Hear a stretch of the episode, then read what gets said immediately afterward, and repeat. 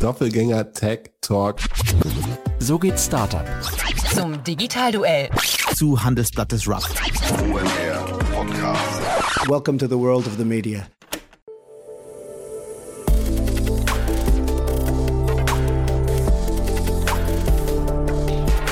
Startup Insider Daily. Media Talk. Die wichtigsten Startup-Medien im Dialog. Herzlich willkommen zu Startup Insider Media Talk. Ihr kennt unser neues Format schon. Seit einigen Wochen stellen wir hier die wichtigsten Podcaster oder auch generell später mal Medien aus der Startup-Welt vor, also Medien, die man kennen sollte. Wir fangen an mit Podcasts. Wir hatten neu zu Gast Fabian Tausch von Unicorn Bakery. Das ist ehemals der Jungunternehmer-Podcast. Letzte Woche dann Philipp Glöckler von dem Doppelgänger-Podcast. Und heute zu Gast Caspar Tobias Schlenk von Finance Forward. Und wir haben ein tolles Gespräch geführt. Das hat natürlich viel mehr Facetten als nur den reinen Podcast, denn Caspar ist ein ausgewiesener Fintech-Experte oder ein Finanzexperte. Wir haben natürlich auch ein bisschen über Inshotech und Krypto und so weiter gesprochen. Also all die Themen, die Finance Forward covert. Aber bevor ich jetzt zu viel erzähle, gehen wir einfach direkt rein ins Gespräch. Es kommen noch kurz die Verbraucherhinweise und dann kommt hier Caspar Tobias Schlenk von Finance Forward.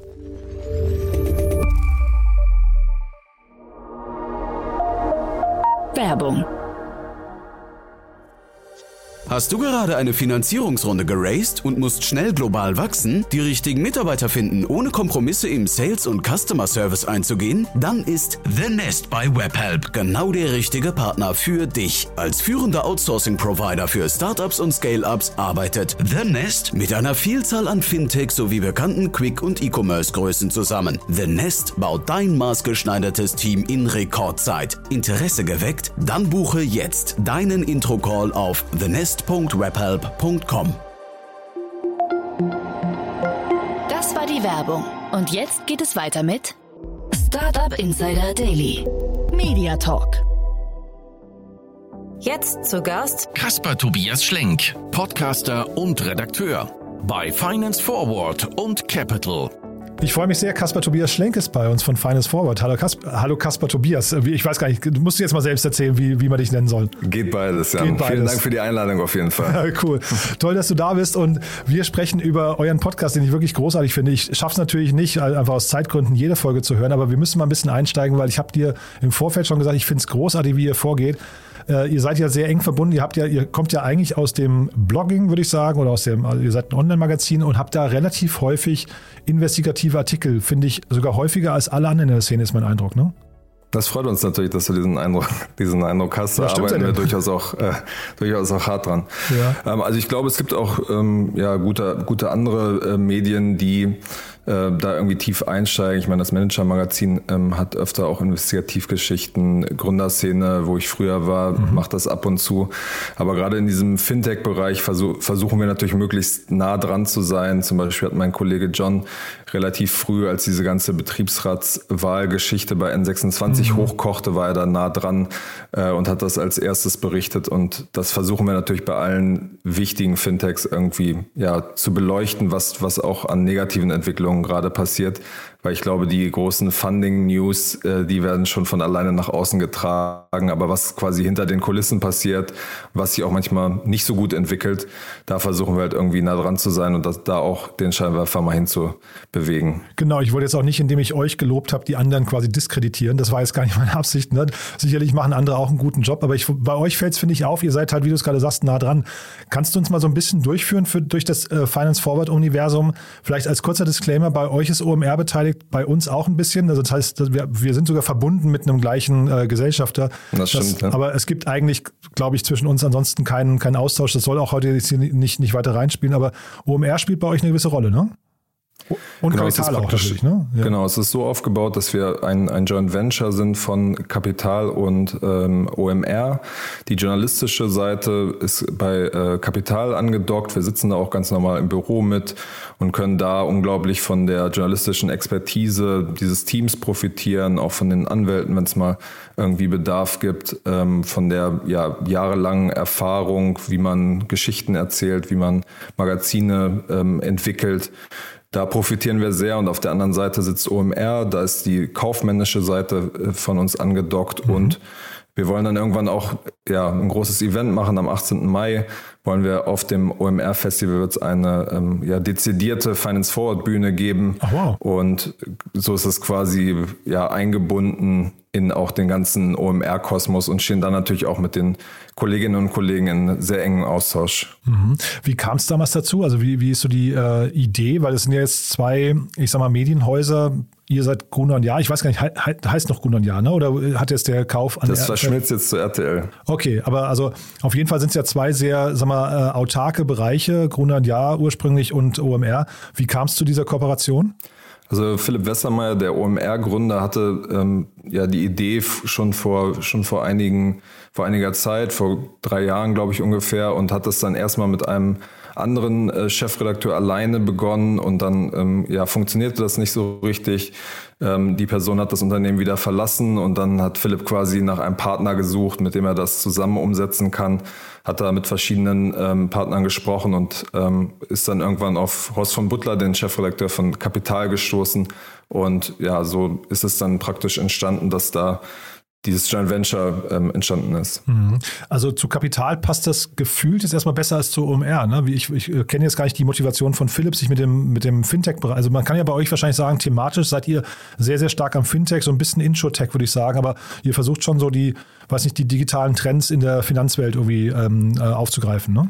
Also ich glaube, es gibt äh, eigentlich in beiden Bereichen ähm, sehr große Schnittmengen. Das sieht man jetzt auch gerade in den letzten, äh, in den vergangenen Monaten haben ja die ganzen fin Fintech-Unternehmen nochmal einen unglaublichen Auftrieb erfahren, mhm. sind sehr viel wichtiger geworden. Zum Beispiel Trade Republic ist in den, ja, in den vergangenen zwei Jahren eigentlich von einem Unternehmen fast niemand, das fast niemand kannte, mhm. zu einem Player aufgestiegen, den jetzt äh, ja auch Leute aus meinem Freundeskreis irgendwie kennen und damit irgendwie ein bisschen traden, die jetzt sonst mit der Fintech-Szene gar nichts zu tun haben.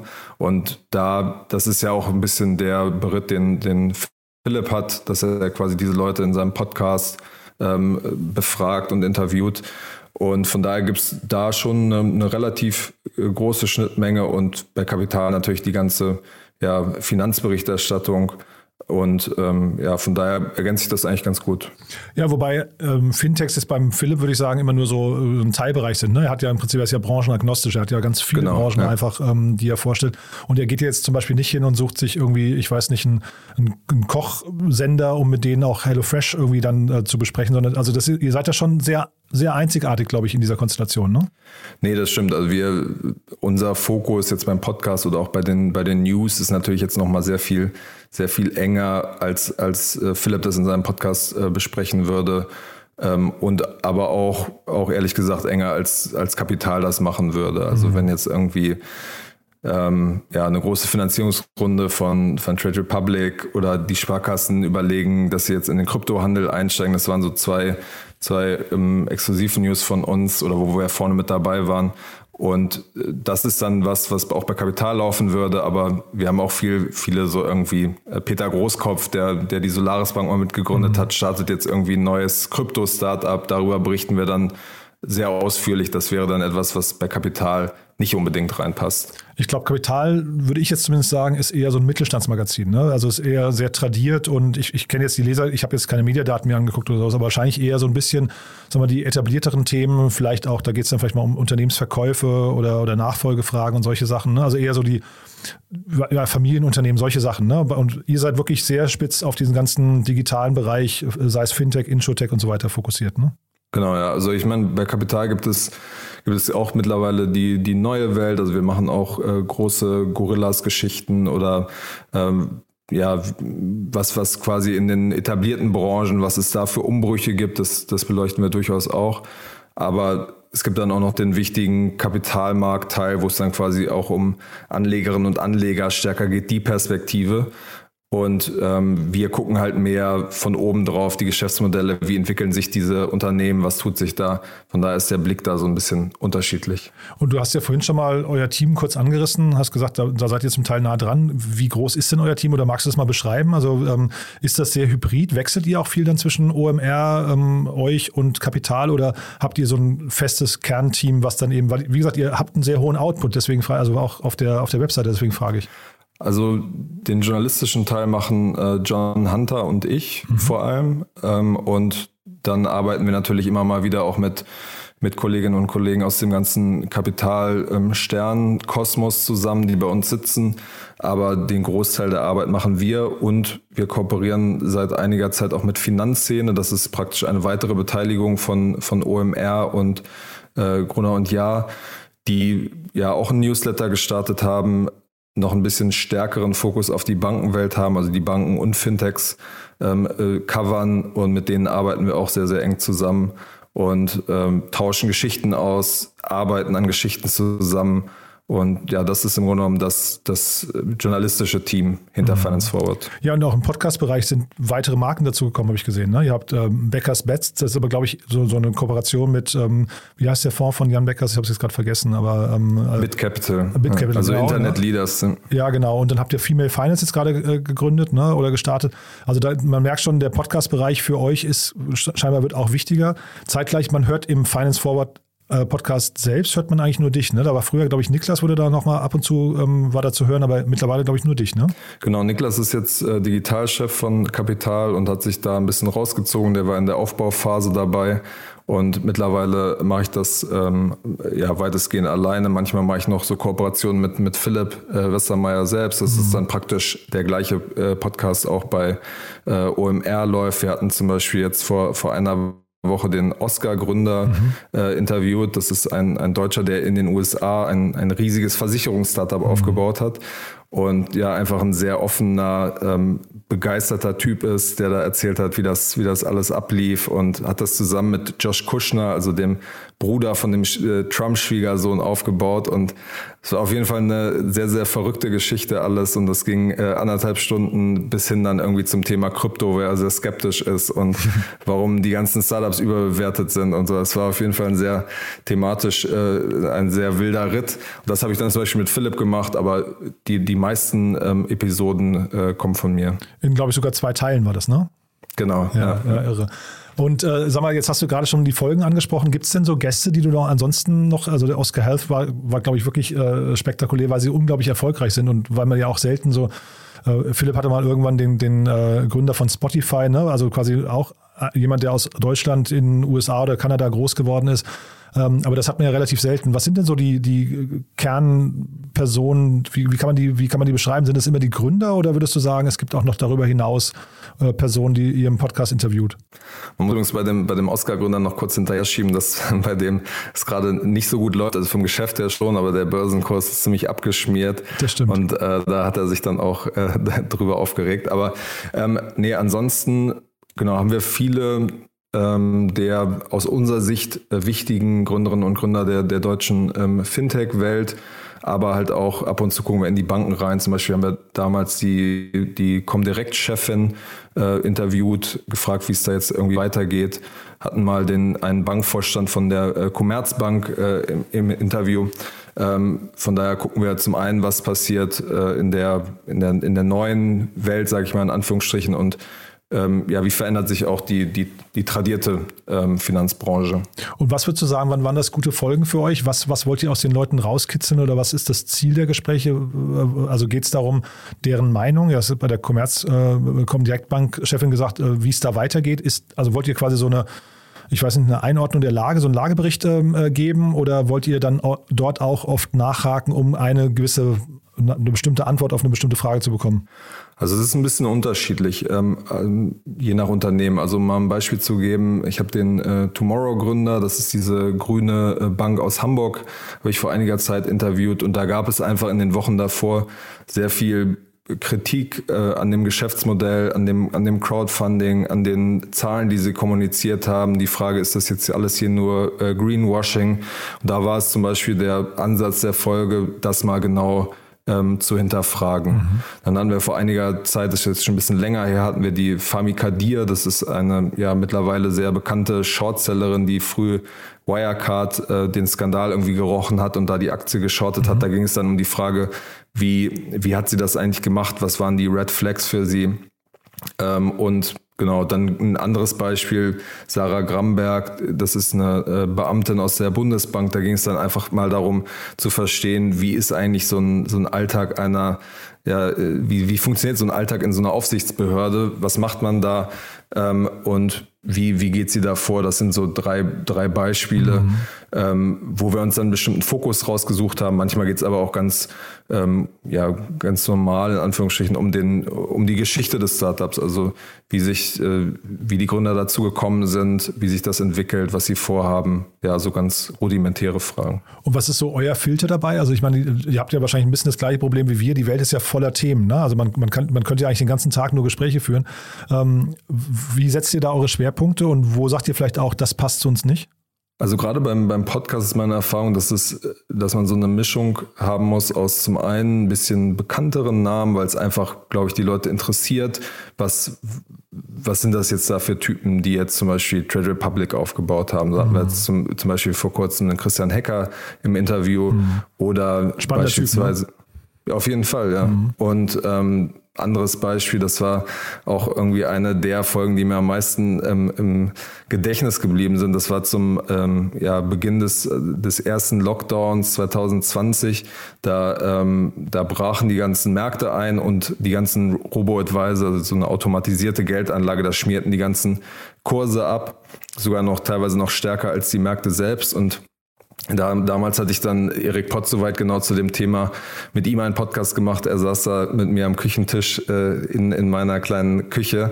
Wir haben diesen, diesen Podcast aufgenommen und äh, haben ihn quasi mit, mit dieser Kritik, was macht er jetzt, wie geht es damit weiter, damit konfrontiert. Und das ist damals äh, unglaublich gut gelaufen, weil es natürlich irgendwie ja, einen Nerv getroffen hat. Die Leute wollten wissen, was ist da jetzt eigentlich los. Ähm, von daher, ja, das ist sozusagen Bekanntheit, äh, irgendwie ein bestimmter Anlass, ein Filter. Und dann merkt man einfach, ja, Leute, die ein bisschen besondere Geschichten haben, die, die jetzt, es gibt viele in der Finanzbranche, muss man auch sagen, obwohl es irgendwie ein großer Name ist, die so eine sehr entleerte Sprache haben, viele Anglizismen, viele irgendwelche Fachwörter und so auf die einfache Frage, ja, ähm, wie geht's dir jetzt eigentlich äh, mit? Spürst du irgendeinen Erfolgsdruck? Haben sie irgendwie keine befriedigende Antwort? Mhm. Ähm, und das ist glaube ich, wenn man dann nur so Leute hat, äh, ist das nicht so, nicht so geil anzuhören. Ja, wenn das authentisch auch ein bisschen verloren geht. Ne? Viele sind auch irgendwie so PR geschult oder sowas, das macht dann oft keinen Spaß. Ne? Ja, oder haben einfach, ich glaube, es ist einfach eine, eine, große Angst, sich irgendwie zu, zu verrennen oder was Falsches zu sagen. Mhm. Und das, das, merkt man einfach schon, dass, dass viele dann sehr, sehr gehemmt sind. Ja, ist ja natürlich auch, muss man auch ein bisschen nachvollziehen. Viele geben ja in dem Moment sehr viel Preis von sich und ähm, geben ja auch die, die Kontrolle irgendwie ab in dem Moment. Ne? Das ist ein bisschen wie ein TV-Auftritt in Kleinen, aber dann ist es halt einmal draußen und gesagt und plötzlich äh, kann sowas ja auch seine, seine Konsequenzen haben. Zumal ihr ja, sag mal, jetzt durch die Einbettung eben auch zum Beispiel mit Kapital, ich vermute, Kapital ist wahrscheinlich Reichweiten stärker als ihr, ne? aber Kapital äh, ja. erreicht ja wahrscheinlich äh, wirklich sehr, sehr viele spannende Leute und wenn das dann einmal so ein Scoop ist, weil sich jemand irgendwie verplappert hat, kann ich mir schon vorstellen, dass man da auch aufgeregt ist. Ne? Nee, auf einem persönlichen Level kann ich das irgendwie auch verstehen. Andererseits, viele von den Unternehmen sind ja irgendwie auch noch am Anfang mhm. und ich glaube, da, ja, also so viel kann man am Ende auch nicht falsch machen, würde ich mhm. sagen. Ja, und Authentiz, äh, Authentizität ist natürlich immer auch das Beste, ne? auch für, für Zuhörer. Wie ist es denn, du hast jetzt vorhin gesagt, ihr macht ein Event, das wusste ich gar nicht. Habt ihr ähm, das, also ihr habt eine, eine Webseite, ein äh, Newsletter ähm, und so weiter, so Community-Themen, macht ihr da relativ viel? Also ähm, ich, ich frage deswegen, weil bei Doppelgänger zum Beispiel finde ich das, ähm, da bist du, glaube ich, auch treuer Hörer, ne? Die machen das ja, Absolut, ja. extrem spannend, finde ich, mit ihrer Discord-Community. Das habe ich auch so vorher noch nie gesehen. Macht ihr auch solche Dinge drumherum oder ähm, sind es eher so die klassischen äh, Kanäle, die ich gerade genannt habe? Also wir haben, äh, die, der ursprüngliche Gedanke von Philipp war damals äh, rund um ein Live-Event praktisch äh, so eine Community aufzubauen, genau wie er das bei, bei OMR geschafft hat, mhm. sehr, sehr erfolgreich wollte er das im, im Finanzbereich äh, äh, quasi wiederholen. Und dann war es so, dass das erste Event, wo wir schon sehr viel Liebe und Arbeit reingesteckt hatten, ähm, äh, dann gleich geplatzt ist wegen Corona. Und dann musste man es erstmal so ein bisschen berappeln und überlegen, wie, wie machen wir jetzt eigentlich weiter? Was sind die Formate, ähm, die wir irgendwie gut finden? Weil ich weiß nicht, wie es dir geht. Ich finde, ähm, ja, bis heute ist mir irgendwie kein sonderlich äh, gutes digitales Tool untergekommen, wo man, wo man am Ende des, der, des Events dann irgendwie so erfüllt, äh, quasi ein Laptop zuklappt, ist ja das Pendant von Abreisen dann, äh, wo man irgendwie ja erfüllt ist und sagt, das ist ein richtig geiler Tag, sondern man ist meist irgendwie ausgelaugt. Und ähm, von daher haben wir auch schon ein bisschen damit gestruggelt zu überlegen, was sind jetzt eigentlich die, die guten Ersatzformate. Mhm. Haben dann so ein paar Workshops zu bestimmten Themen gemacht, was auch, auch ganz, ganz gut ankam. Und genau, arbeiten jetzt mit, mit Hochdruck auf dieses Event am, am 18. Ähm, Mai zu. Also da muss ich auch nochmal, also ich bin total bei dir und ich glaube, jeder ist auch vor allem Corona-müde ne, und freut sich auch, wenn er mal wieder, äh, also man, man, man vergleicht das ja immer so ein bisschen mit der alten Welt, dann wie waren die Events früher und das ist natürlich, kriegst du das im Digitalen so nicht abgebildet. Zeitgleich auch da Props zu den Doppelgängern. Ich muss sagen, deren äh, Weihnachtsfeier fand ich äh, spektakulär. Ich habe mit Twitch wenig, äh, wenig Berührungspunkte und äh, einfach mal so ein Live-Event zu machen über mehrere äh, Stunden hinweg und dann verschiedene Leute einzuladen, die da mal kurz was erzählen und so, das fand ich irgendwie, es hat ein, hat ein gutes Feeling gehabt, muss ich sagen. Nee, das stimmt schon, das stimmt schon. Aber ich glaube, bei denen ist es, ist quasi die Community auch nochmal stärker auf die beiden mhm. äh, zugeschnitten. Mhm. Und bei uns, wir kommen durch den Newsletter äh, schon stärker auch über äh, die thematische Seite. Mhm. Und ja, von daher also es ist sicherlich, wenn jetzt das Event, wenn jetzt irgendwie die nächsten Wellen kommen und die Welt untergeht, werden wir wahrscheinlich auch in so einer mhm. Richtung auch mal experimentieren. Nee, war nur, weil du gesagt hast, äh, dieses Gefühl, Laptop zugeklappt und es war ein guter Tag. Das, das muss ich sagen, das war seit langem mal wieder eine Sache, wo ich so das Gefühl hatte, es war ein Live-Event, wo es Spaß gemacht hat, von Anfang bis Ende dabei zu sein. Das fand ich, fand ich ziemlich cool. Ja. Wo, wo, geht denn jetzt eure Reise hin? Also was sind so die nächsten, also jetzt Event habe ich verstanden, das ist im Mai. Wollen wir hoffen, dass es genauso stattfindet, wie du es dir wünscht. Aber was darüber hinaus ist noch in der Pipeline? Also zum einen werden wir, ähm, verkaufen wir praktisch äh, weitere Podcast-Formate. Da haben wir dann als Redaktion äh, quasi nichts mit zu tun. Es mhm. ist quasi strikt getrennt, äh, der kaufmännische Bereich und der redaktionelle Teil. Aber da merken wir einfach, dass es in der Branche ein, ein großes Interesse daran gibt, dieses Format Podcast auszuprobieren. Du hast es ja vorhin schon gesagt. Janine Uhlmann mit Female Finance, ähm, Steven Gätchen, ähm, der dieses mit bei Money Money so Prominente interviewt, wie sie eigentlich ihr Geld Geld anlegen und dann, dann ihren Beckers mit Beckers Bets, der mhm. über seinen äh, Fonds berichtet. Und da merken wir, da gibt es in der, in der Branche ein großes Bedürfnis, dieses Format mal auszuprobieren. Und da werden wir sicherlich in den nächsten Monaten noch mehr machen. Und ansonsten wollen wir natürlich den, den journalistischen Teil auch ähm, weiter ausbauen, weil wir glauben, dass ähm, ja zum einen die Fintech, aber dann auch im Speziellen die Kryptowelt weiter äh, relevant bleibt. Und obwohl es jetzt gerade die Kurse so ein bisschen abschmieren, aber wir glauben trotzdem, dass es irgendwie relevant bleibt und dass sich da viel tun wird. Und genau, da wollen wir einfach unsere, unsere journalistische Schlagkraft auch ein bisschen ausbauen. Puh, das ist ein langes Interview. Hier eine kleine Atempause. Langsam einatmen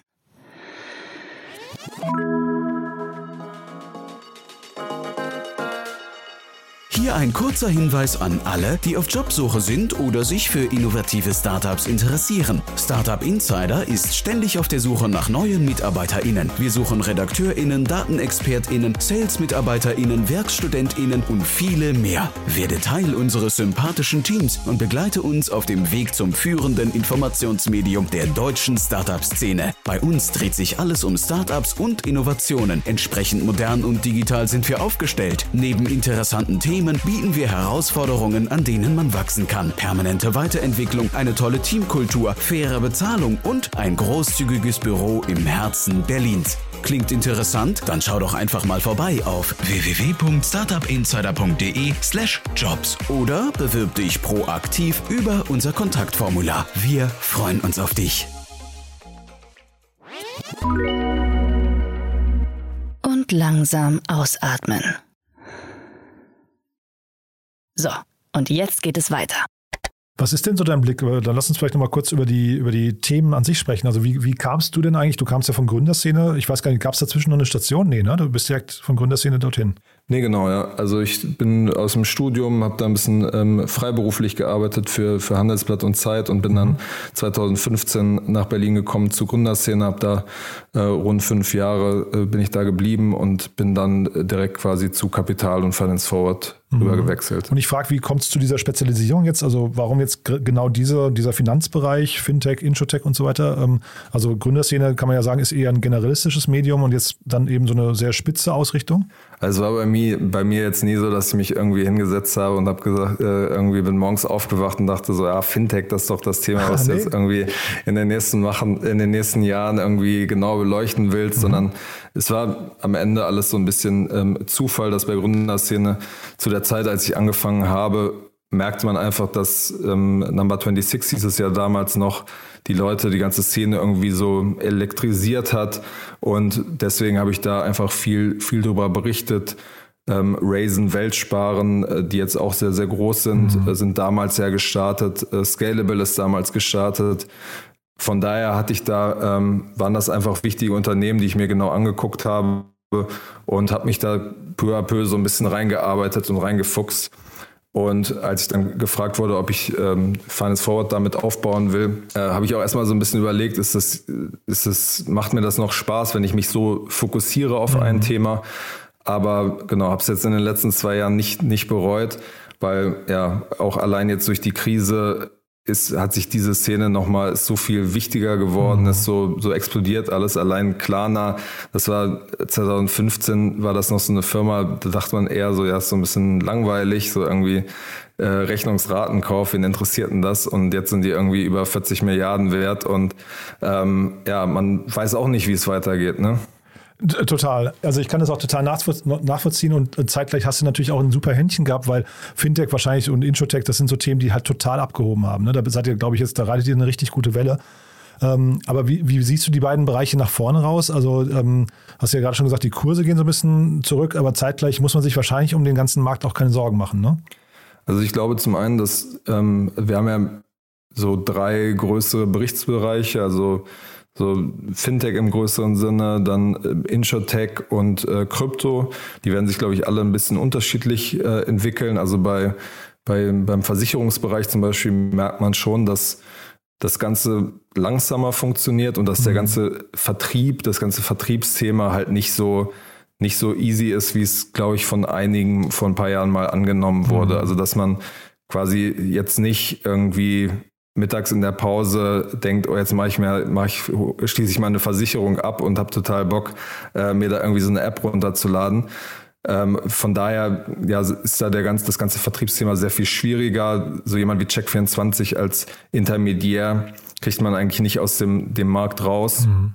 Deswegen wird sich der Markt, glaube ich, langsamer und auch anders entwickeln, weil jemand, so Player wie die Allianz sind halt auch immer noch sehr, sehr stark, muss man sagen. Und im, im Fintech-Bereich, ähm, ja, gebe ich dir recht, dass da merkt man einfach schon, dass die, die Unternehmen jetzt gerade, wenn man sich das Neukundenwachstum anguckt und dann die Verteilung unter den, den etablierten Playern und den neuen Playern anguckt, zum Beispiel beim Trading, sieht man, dass da Trade Republic, Scalable und Smart Broker und so halt schon einen großen Teil des Kuchens ähm, äh, abbekommen. Mhm. Und ähm, ja, das wird diese, diese Branche weiter erschüttern. Und ich meine, das ist in Deutschland auch so ein sehr spezielles Konstrukt, wenn man die Sparkassen mit 50 äh, Millionen äh, Kundinnen und Kunden hat, die so eine Marktmacht sind und andererseits halt auch irgendwie in diesem ganzen Regionalprinzip gefangen sind. Das hat man ja an dem Krypto-Thema jetzt schon wieder gemerkt. Mhm. Da gab es so eine Gruppe, die irgendwie ja, fortschrittlicher war, das einführen wollte und jetzt merkt man, dass es wieder auch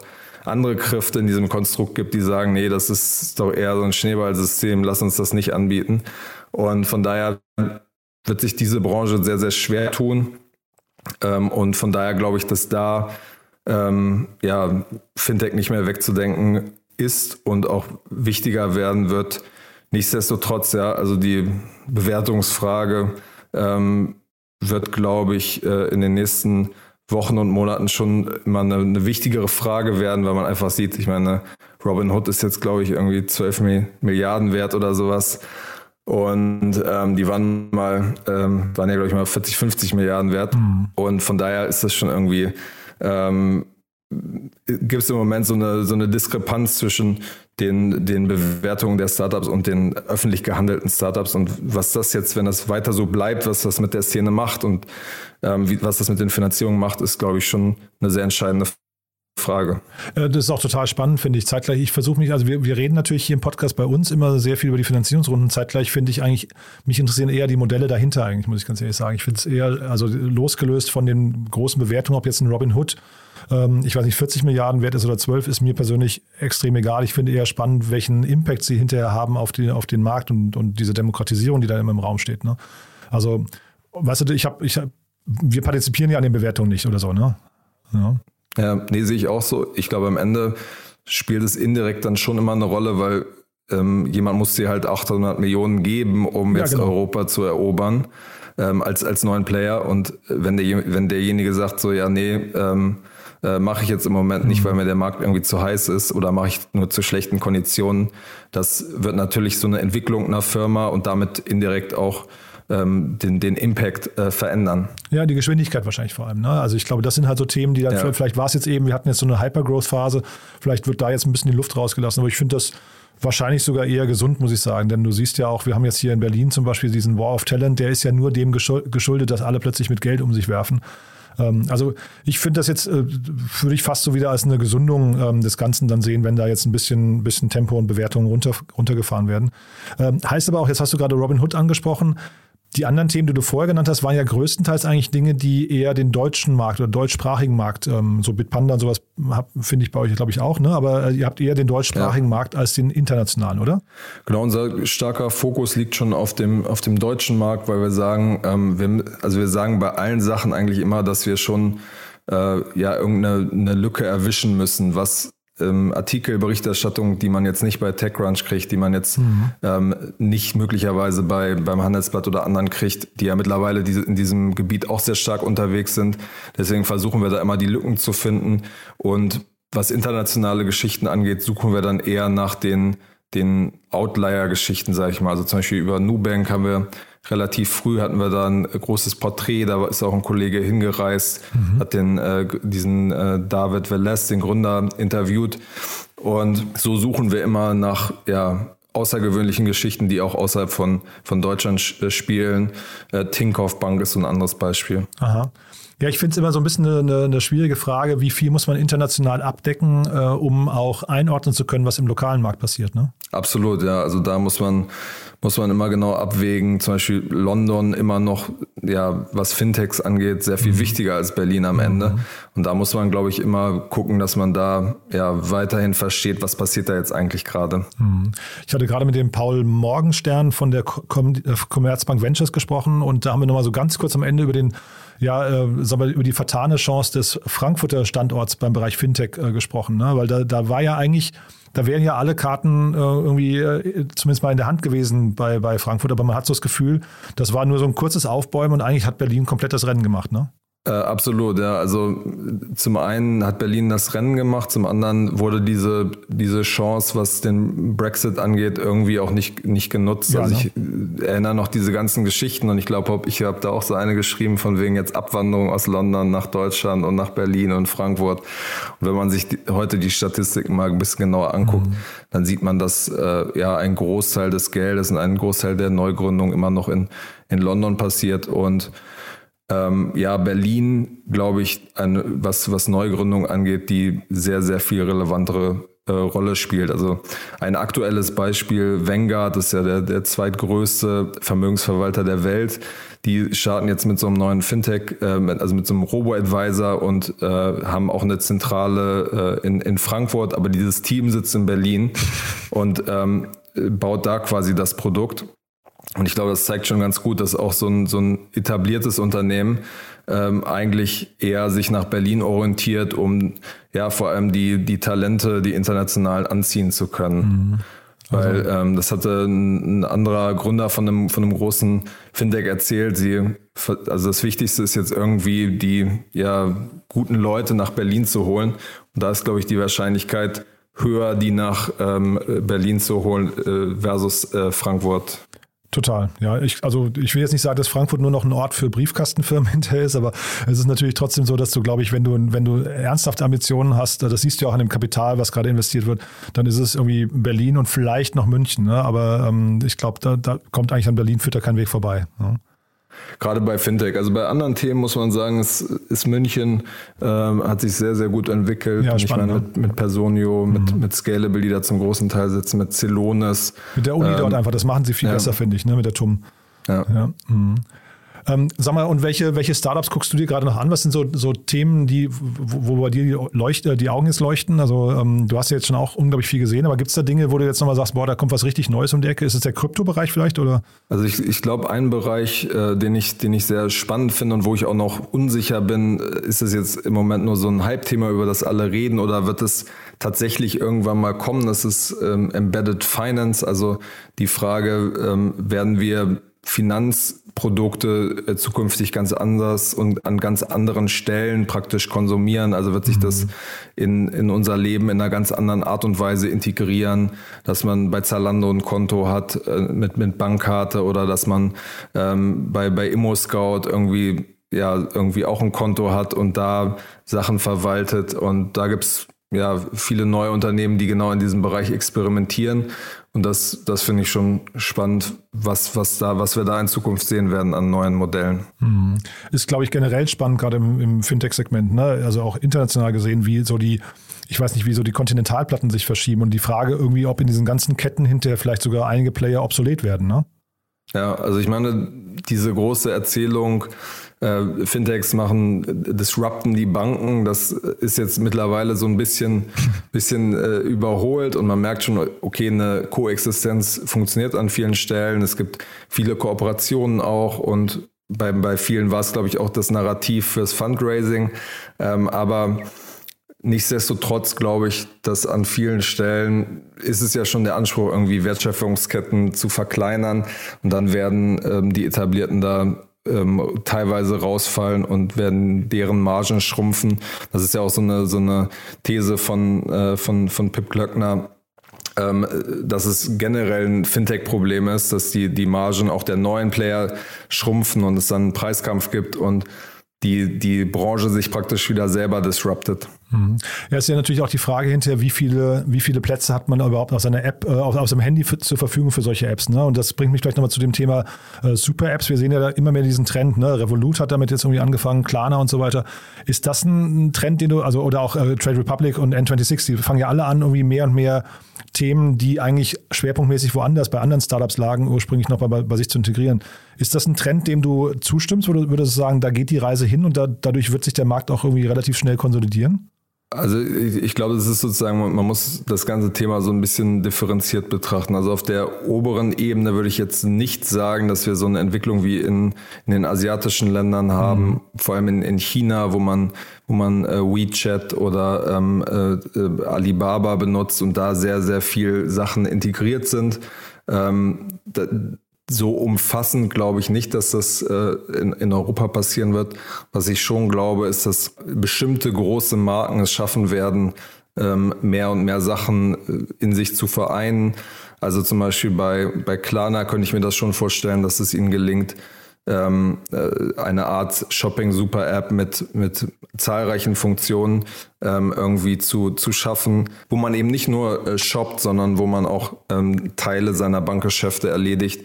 Also das glaube ich schon, dass das funktioniert oder dass man äh, im Mobilitätsbereich Free Now zum Beispiel äh, probiert das ja schon, dass man da äh, mehr und mehr Dienste in einer, in einer App integriert. Das glaube ich, dass das äh, schon ein Trend ist, der sich in den nächsten Jahren äh, immer stärker zeigen wird. Aber mhm. ja, sehr spannend, wer das in diesem Universum schaffen kann. Mhm. Also auch die Leute immer und immer wieder regelmäßig in die App reinzuziehen und das ähm, sehe ich im Moment noch nicht, weil in den asiatischen Räumen sind es ja Messenger und bislang sozusagen ähm, äh, gibt es ja in, in, in Deutschland und Europa, läuft ja viel über äh, WhatsApp und die sind ja irgendwie, was, was diese Funktion angeht, irgendwie gefühlt eingeschlafen und da passiert ja einfach nicht viel. Äh, von daher, ähm, ja, Signal passiert auch noch nicht so viel meinem Gefühl nach. Von daher sehe ich noch nicht die, die Messaging-App, die das so, die zur Super-App mutiert. Und dann müssen es ja andere Player sein und da wird, wird nur eine Handvoll überhaupt die Chance haben, Streaming-Player, vielleicht ein Spotify. Ähm, aber ja, also da habe ich noch viele Fragezeichen. Mhm.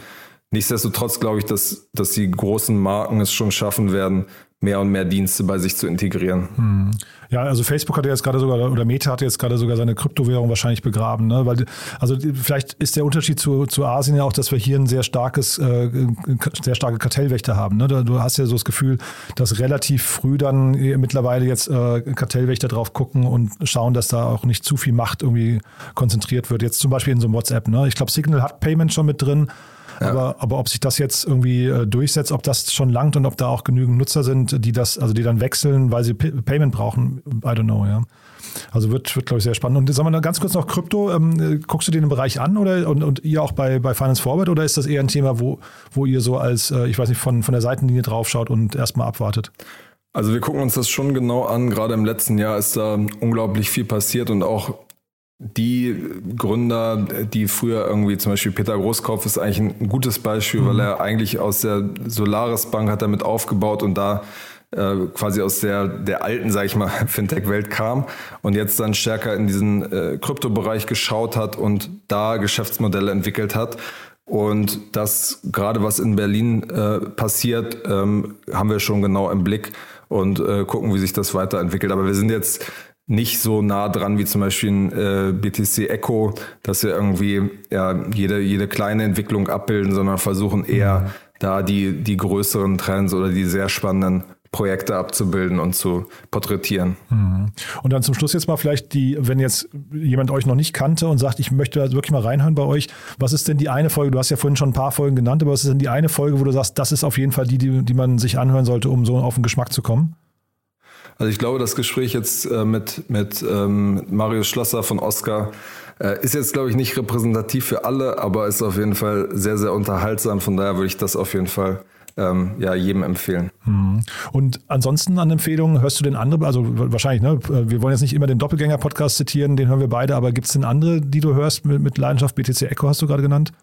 Genau, das, das, da lese ich ähm, äh, vor allem, wenn es jetzt irgendwie um, um, um Thema Krypto-News geht oder nehme es als ein Medium wahr, was das mhm. sehr eng begleitet. Äh, was Podcasts angeht, bin ich ein Riesenfan von, von Pivot. Ähm, äh, das ist Kara Swisher und Scott Galloway, ähm, das ich eigentlich fast, fast jede Woche höre. Das ist ein Dream Team, ne? Ja, ja genau. Ja. Also einfach mega erfolgreich, mega Mischung und irgendwie, ja, auch immer eine, eine gute Tiefe, äh, was die ganzen Themen angeht. Und, und gleichzeitig so aber auch ne? unterhaltsam. Ja, ja. Wie bitte? So eine Rotzigkeit irgendwie. Ne? Ja, ja, genau. Und genau, dann ähm, den DS Insider Podcast äh, höre ich auch, weil da natürlich sozusagen sehr viel, was, was in der Szene gerade diskutiert wird, wie es jetzt mit Gorillas weitergeht, da äh, der Kollege Sven Schmidt sehr nah dran ist. Von daher höre ich das auch. Und ja, ansonsten noch, ähm, ja, OMR und viele Podcasts, die auch in ganz andere Bereiche. Also ich, manchmal gehe ich auch einfach bei Spotify rein und höre einfach mal auch Sachen, die gar nicht in meinen Bereich fallen, zum Beispiel Luisa Neubauer oder sowas, dass man ähm, da auch mal jetzt nicht immer nur den, den ganzen Business-Kram sich reinzieht, sondern auch mal True Crime oder sowas wie Luisa Neubauer oder irgendwas ganz anderes hört, um mal zu gucken, was passiert links und rechts eigentlich. Also ein bisschen raus aus der Bubble. Ne? Ja, genau. Ja, cool. Kasper, du, also ganz großartig. Wir können jetzt noch ewig sprechen. Der Markt ist ja wirklich, in dem ihr euch bewegt, ist ja mega spannend. Man sieht ja auch, du bist total tief drin. Aber ich fand, ich würde mal sagen, bis hierher war jetzt eine super Länge, finde ich. Wir haben einen schönen Bogen geschlagen. Hat mir großen Spaß gemacht. Danke, dass du da warst. Alles klar. Vielen Dank, Jan. Startup Insider Daily. Der tägliche Nachrichtenpodcast der deutschen Startup-Szene. So, das war unser Media Talk mit Caspar Tobias Schlenk von Finance Forward. Wenn euch gefällt, was wir hier tun, empfehlt uns bitte gerne weiter. Wir freuen uns immer über neue Hörerinnen und Hörer und vergesst nicht, uns zu abonnieren, dann verpasst ihr auch keine dieser Folgen. Falls ihr doch was verpasst haben solltet, vielleicht kurz der Hinweis noch auf gestern. Wir hatten gestern tolle Folgen, muss ich sagen. Zum einen hatten wir zu Gast Payfit. Die haben gerade eine 254 Millionen Euro Runde abgeschlossen. Der Deutschlandchef Istvan Laszlofi war bei uns zu Gast. Wir haben ein tolles Gespräch geführt. Und um 16 Uhr gestern war Tom Vollmer hier zu Gast, CEO und Co-Founder von CoFenster. Das ist ein Unternehmen, das hat gerade eine 8 Millionen Euro Runde abgeschlossen und baut eine asynchrone Videolösung für Großunternehmen. Ist ein sehr spannendes Tool, kann ich auch nur empfehlen, hat mir großen Spaß gemacht. Und morgen, nicht vergessen, Startup Insider Read Only mit meiner lieben Kollegin Annalena Kümpel. Ihr kennt das Format schon, das ist unser Bücherpodcast. Und dieses Mal zu Gast ist Professor Dr. Jens Weidner. Er ist Professor an der Fakultät für Wirtschaft und Soziales an der Hochschule für angewandte Wissenschaften in Hamburg und er hat ein Buch geschrieben, Das Federleichtprinzip, das Geheimnis der entspannten Karriere, das er zusammengeschrieben hat mit seiner Co-Autorin Laura Kellermann und das sich richtet an karriereorientierte Frauen und Männer, die erfolgreich und zugleich entspannt durch den Berufsalltag kommen möchten und dabei Stressfaktoren und Selbstzweifel besiegen möchten. Ja, wenn das nicht toll klingt, das hört ihr also morgen hier auf diesem Kanal. Ansonsten von meiner Seite aus war es das für diese Woche. Euch noch ein wunderschönes Wochenende und hoffentlich bis Montag. Ciao, ciao.